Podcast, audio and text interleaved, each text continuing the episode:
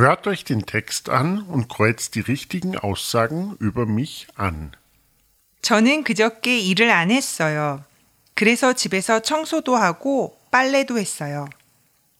어제는 친구랑 같이 산책도 하고 한국 음식도 만들었어요. 저는 예전에는 한국 음식을 먹지 않았지만 지금은 아주 좋아해요. 우리는 한국 음식을 많이 만들었지만 다 못 먹었어요. 우리는 컴퓨터 게임도 했어요. 저는 예전에는 게임을 잘했지만 지금은 잘 못해요. 하지만 제 친구는 정말 잘해요. 오늘은 다시 일하러 회사에 갔어요. 그리고 운동하러 헬스장에도 갔어요.